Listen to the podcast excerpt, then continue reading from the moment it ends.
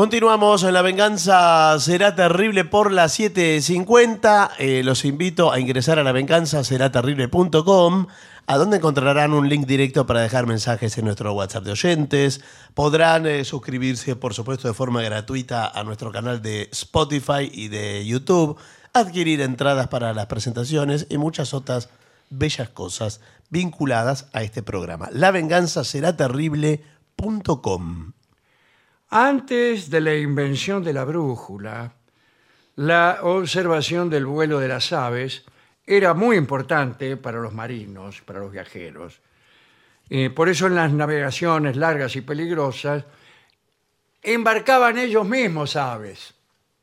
Ah, Ah, Si no es que esperaban encontrárselas, agarraban, eh, tenían como un gallinero ahí, claro. metían las aves, cuando no sabían dónde estaban, largaban una, eh, sospechaban que el ave agarraría, si es que veía tierra, eh, Claro. agarraría para la tierra. Pero en Como un aquellos- dron. Está Yo bien, pienso que ¿eh? en aquellos tiempos eh, casi toda la navegación que se hacía era muy cercana a la costa. Mm. Pero en algunos momentos dejabas de ver. tenías que cruzar el charco. ¿no? Bueno. Eh, se me ocurre en los aviones, que qué suerte que el avión fue inventado después que la brújula. Sí, bastante, ¿no? y porque si Porque no- llevar aves en un avión... Pero escúcheme, si el Ir avión largándola. Ah, pero el avión av- es un ave. y Claro. va más alto el avión. Claro, mira entonces más- ves, siempre ves. Claro, Bueno, eh, quiero decir que se inspiraron en las aves. Sí, claro. Claro, más Vieron- vale. Fue así. Vieron un ave volar y empezaron enseguida a construir un aparato. No, no, bueno, no fue. Llevó unos años eh, ¿no? de observación, de pruebas. Bueno. Eh, ahora, antes de la invención de la brújula en el mar, si vos largabas un ave y no se iba el ave, se Mm. quedaba cerca del barco, es que no había tierra cerca. Claro. Claro, claro. Ahí está, ¿eh? Bueno. Eh, una historia mítica dice que encerrado Noé dentro del arca y deseoso de saber el estado de las aguas del diluvio, a ver cómo andaba, soltó primero un cuervo y después una paloma para observar qué dirección tomaba. Bueno, son avales míticos a esto que estamos diciendo actualmente. ¿no? Hay crónicas antiguas escandinavas que dicen que un navegante sueco llamado Floke dirigió su rumbo hacia Islandia siguiendo la dirección de tres cuervos que tenía a bordo y que le- alcahueteaban para dónde tenía que ir. Eh, el mismo dios Odín tenía a, a dos cuervos, recuerdo, uno en cada hombro, Hugin y Munin. Y él los mandaba a recorrer el universo entero, ya que eran cuervos muy especiales, imagínense.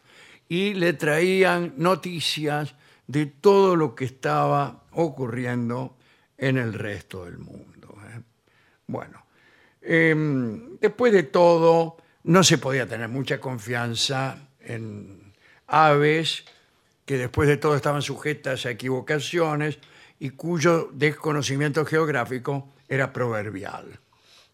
El caso es que en el reinado de Zhou Wang, allá por el siglo XI antes de Cristo, parece que eh, se descubrió la propiedad de la aguja magnética de apuntar siempre hacia el sur y no hacia el norte, eh, como acto- eh, Claro. autores revisionistas dijeron matar. Lo que pasa es que dada una aguja determinada, no se puede saber si apunta hacia el sur o si apunta hacia el norte, porque en todo caso está apuntando hacia los dos lugares.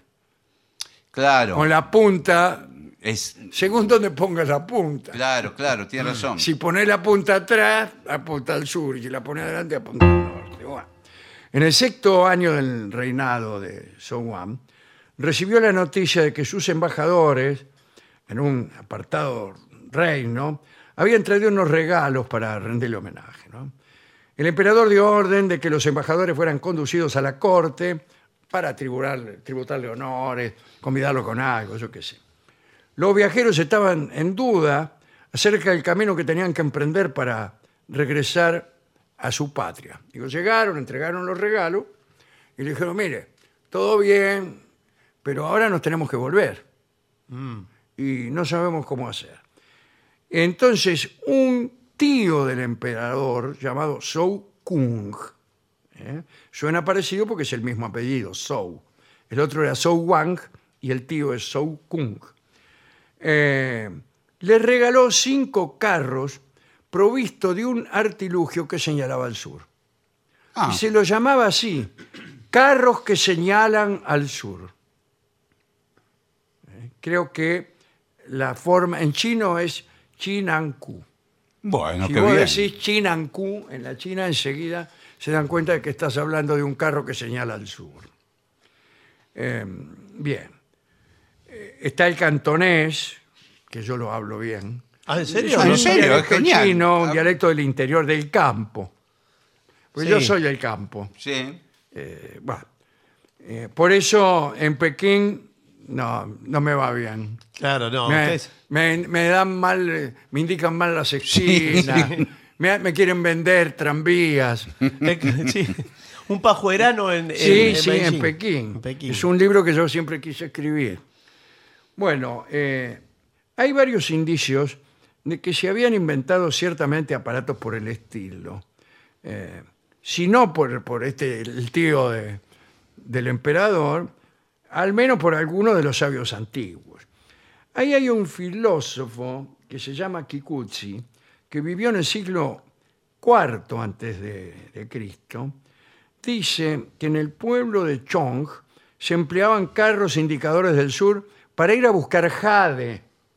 Ah, el jade, eh, algo muy necesario para la, almor- la inmortalidad. Sí, es Cada como vez- una piedra semipreciosa, ¿no? Sí, una piedra preciosa que los, los chinos usaban para ver si se hacían inmortales. ¿no? Hacían hervir el jade y se tomaban el jugo, ponerle. Este, y así. Ahora bien, parece que este, eh, este invento, digamos, este artilugio, el carro que señala al sur, eh, cayó en desuso y se olvidaron de él. Fue una noción olvidada, cayó en el olvido.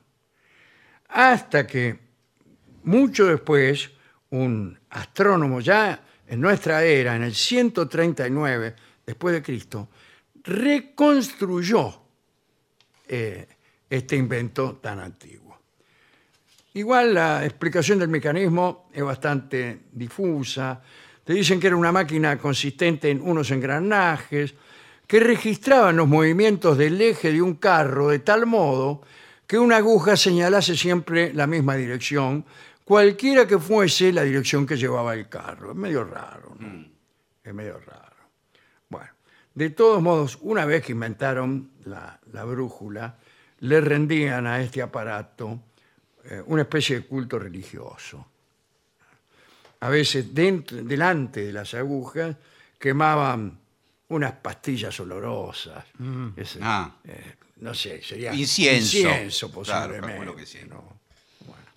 Y tenían una gran veneración por la brújula. También se discute no solo quién inventó la brújula, sino quién la trajo a Europa. Los franceses pretenden que un poeta provenzal, Galard, la, había traído de las cruzadas, que había ido a las cruzadas el tipo y que ahí eh, había conocido la brújula. Eso en el siglo XIII. Y la llamó Marinette. Ajá. Eh, otros dicen que Marco Polo trajo el invento desde la China en el año 1295. Bueno, cuando ya se suponía que en la China era antiquísimo su uso. Bueno, lo más fundado parece ser que un señor llamado Juan de Gois, digo Juan de Gois porque había nacido en Positano, cerca de Amalfi, ciudad que hemos visitado alguna vez. Eh, y que entonces debe ser Gois y no Goa. Claro, Claro, uno claro. sí. La perfeccionó en el año 1302 y la llamó la Rosa Amalfitana. Lindo nombre. Sí. Dicen que su uso generalizado comenzó un siglo después de esa fecha. Digamos para terminar que Juan de Gois, eh, para adular al duque de Anjou, entonces era rey de Nápoles, puso en la puerta de su casa una aguja con una flor de lis que era el escudo del rey. Ah, está bien, sí.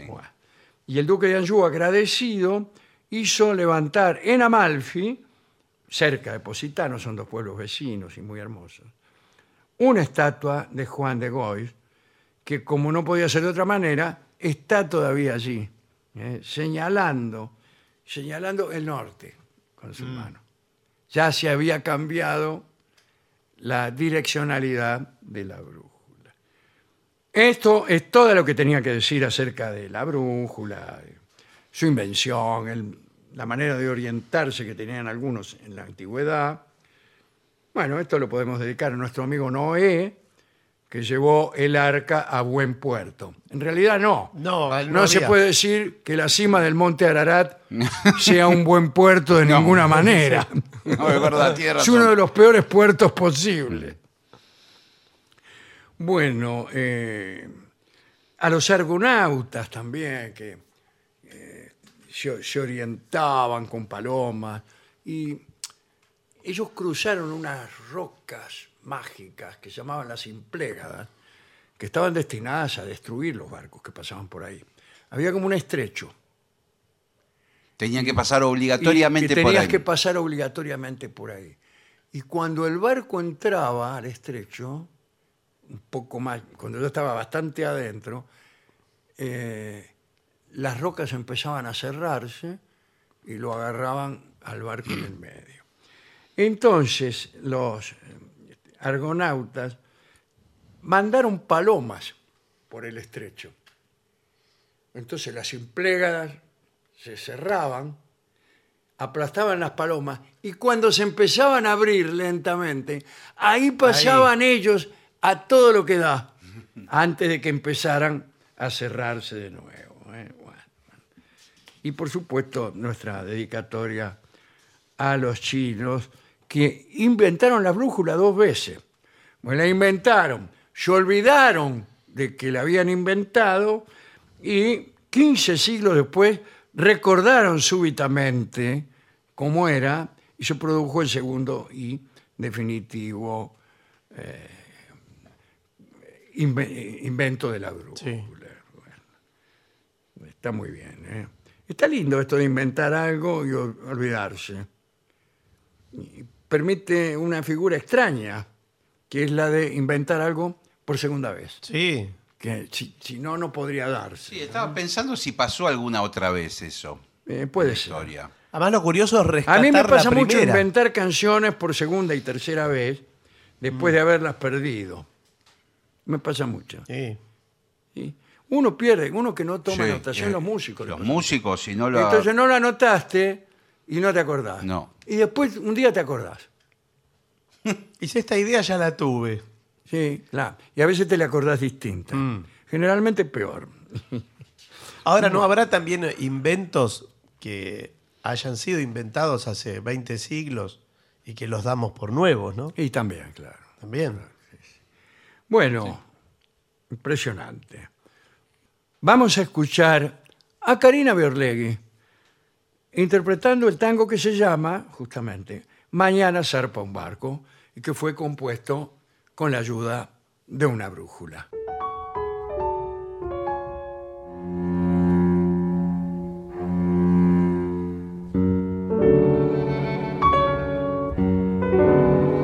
Riberas que no cambian, tocamos al anclar. Cien puertos nos regalan la música del mar. Muchachas de ojos tristes nos vienen a esperar. Y el gusto de la copa parece siempre igual. Tan solo aquí en tu puerto se alegra el corazón. Riachuelo donde sangra la voz del bandoneón. Bailemos hasta el eco del último compás. Mañana zarpa un barco, tal vez no vuelva más. Que bien se baila sobre la tierra firme. Mañana al alba tendremos que zarpar.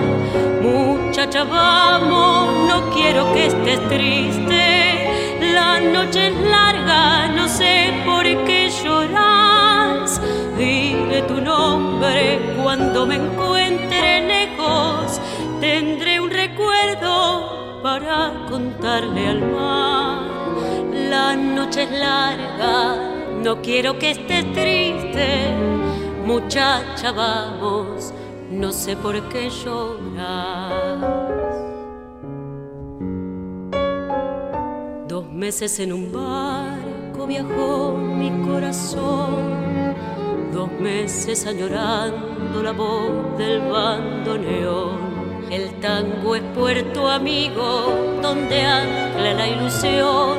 Al ritmo de su danza se amaca la emoción. De noche con la luna soñando sobre el mar.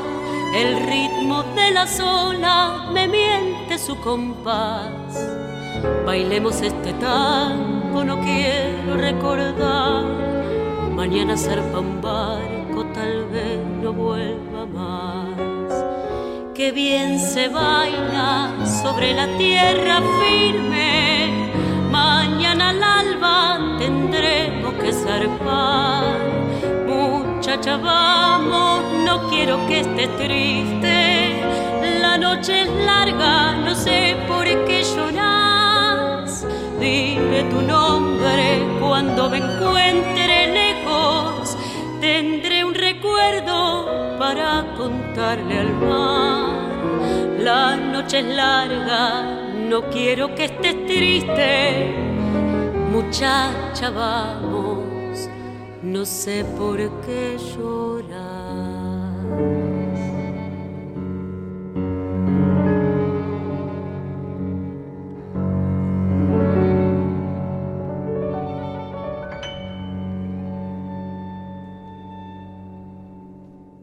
Era Karina Beorlegui. En la venganza será terrible. Mañana zarpa un barco.